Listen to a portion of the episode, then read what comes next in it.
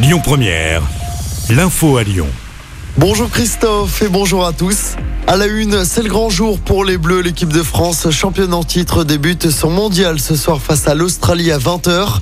À Lyon, pas de fan zone mise en place pour cette Coupe du Monde. Peu de ferveur hein, pour l'instant à cause des polémiques autour du mondial au Qatar, au sujet des droits de l'homme et du respect de l'environnement notamment. Illustration avec le témoignage du patron du bar Le Wallace, situé à Saint-Paul. Dans le Wallace, on ne fait pas la Coupe du Monde.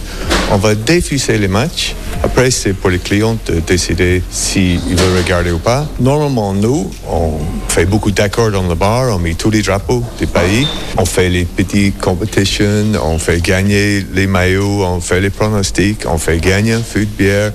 On fait la Coupe du Monde. Mais là, il n'y a rien dans le bar comme publicité, comme d'accord. On n'a rien mis sur les réseaux sociaux.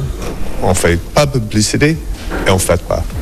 France-Australie, coup d'envoi du match à 20h ce soir. Avant ça, trois autres matchs sont prévus aujourd'hui. Argentine-Arabie Saoudite à 11h, Danemark-Tunisie dans notre groupe à 14h et Mexique-Pologne à 17h. Je rappelle hein, les résultats d'hier, large victoire 6-2 de l'Angleterre face à l'Iran.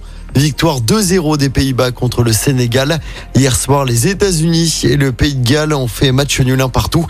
C'est le premier match nul dans cette Coupe du Monde. Dans le reste de l'actualité, un homme condamné à 18 ans de prison pour avoir mortellement fauché un piéton de 22 ans. C'était en janvier 2020 à Lyon.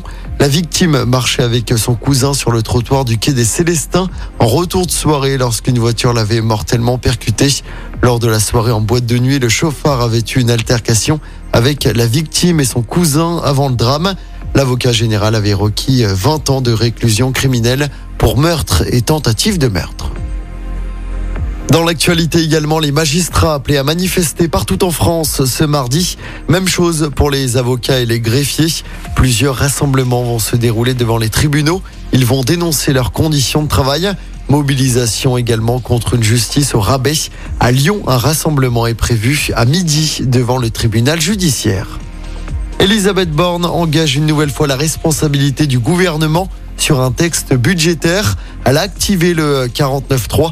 C'est la cinquième fois depuis la rentrée. La France insoumise dépose une motion de censure. Retour au sport avec du football encore. L'OL connaît son adversaire pour les 32e de finale de la Coupe de France. Le tirage au sort a été effectué hier soir. L'OL recevra le FC Metz, club de Ligue 2. Le match aura lieu le 7 ou le 8 janvier prochain du côté du groupe Ama Stadium à Dessine.